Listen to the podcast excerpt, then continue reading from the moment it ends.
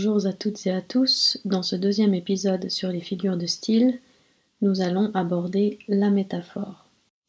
Avec la métaphore, les choses sérieuses commencent.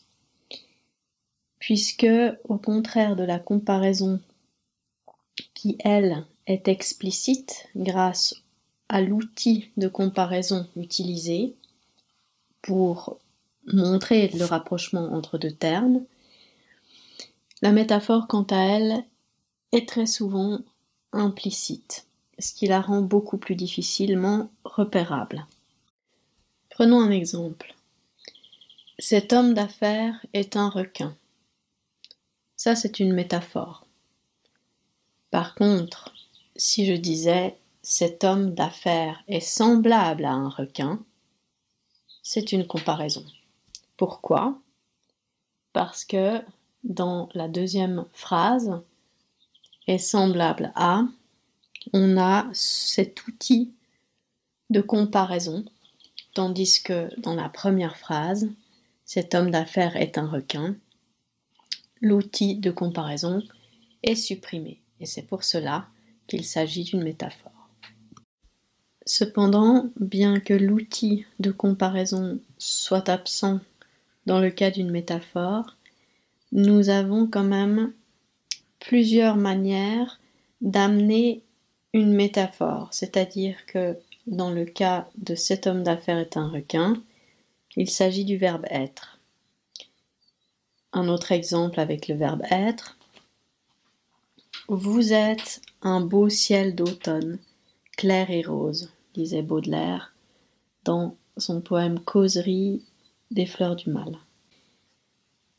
Le vous ici est comparé à un beau ciel d'automne. Il n'y a pas d'outil de comparaison, mais le lien là, c'est le verbe être.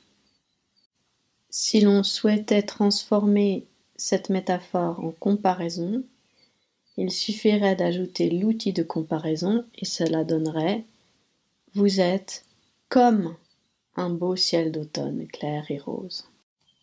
On peut aussi simplement juxtaposer les termes, sans verbe être entre les deux, comme le fait Baudelaire dans cet exemple.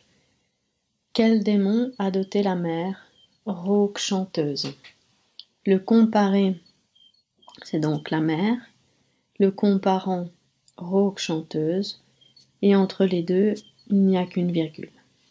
Parfois, on utilise un complément de nom, comme le fait ici Sandrars, dans Paris port de mer, cet océan de feuilles, ce grouillement d'étoiles, ce ciel de velours. On a plusieurs métaphores.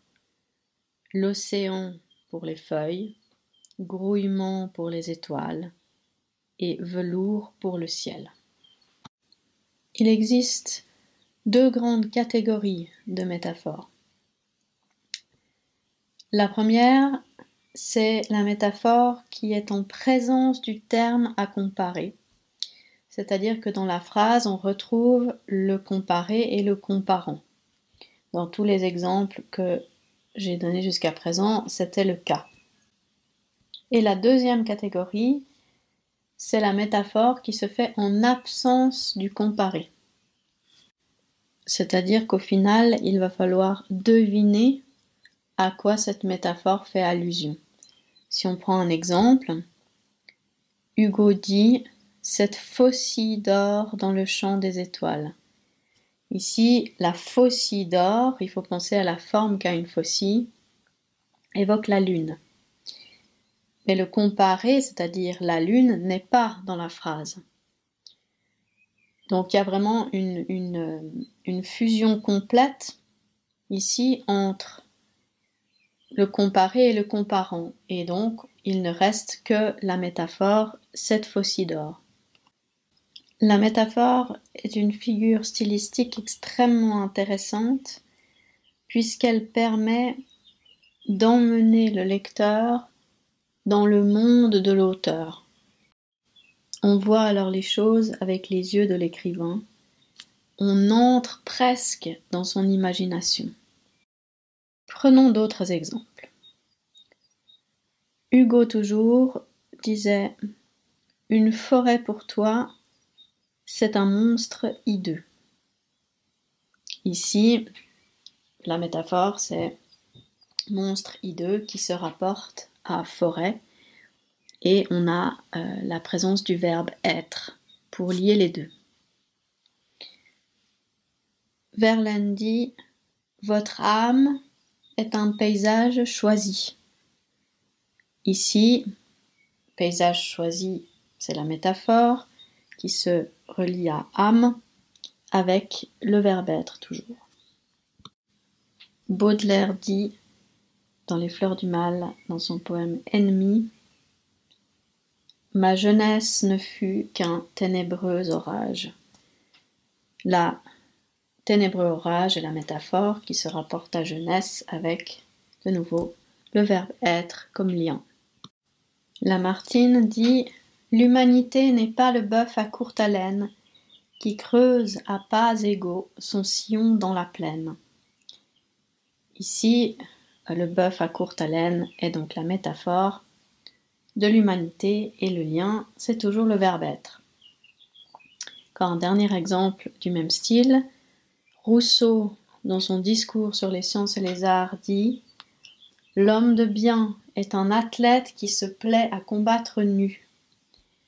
Donc là, un athlète, c'est la métaphore euh, qui se rapporte à l'homme, avec comme lien le verbe être, et juste comme rappel, si on voulait transformer ça en comparaison, on dirait alors l'homme de bien est comme un athlète, ou alors l'homme de bien ressemble à un athlète, etc., etc. Prenons quelques exemples maintenant où on a une juxtaposition directe du comparé et du comparant. Vigny disait Poésie, ô trésor, perle de la pensée. Ici, perle de la pensée se rapporte bien évidemment à la poésie. Mon bel amour, mon cher amour, ma déchirure, disait Aragon.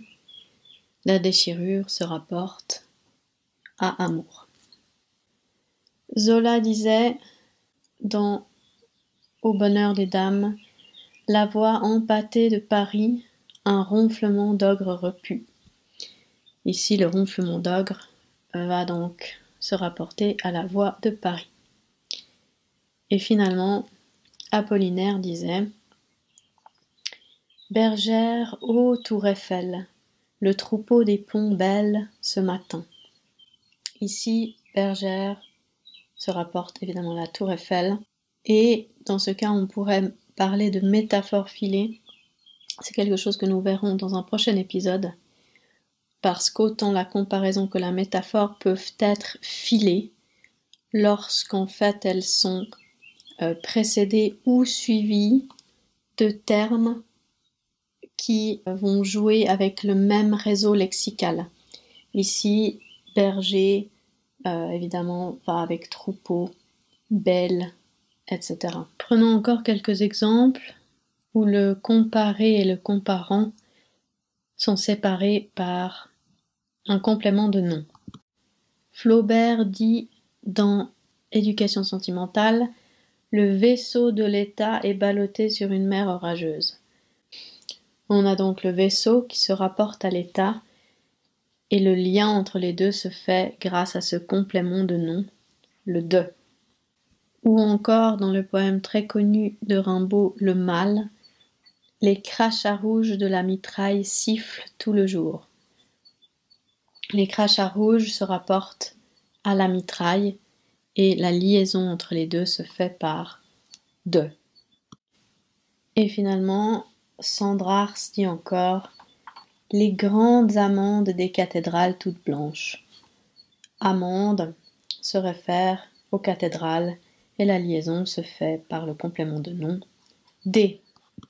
Tout comme pour la comparaison, certaines métaphores sont extrêmement originales et d'autres, faute de les avoir trop entendues, deviennent des clichés.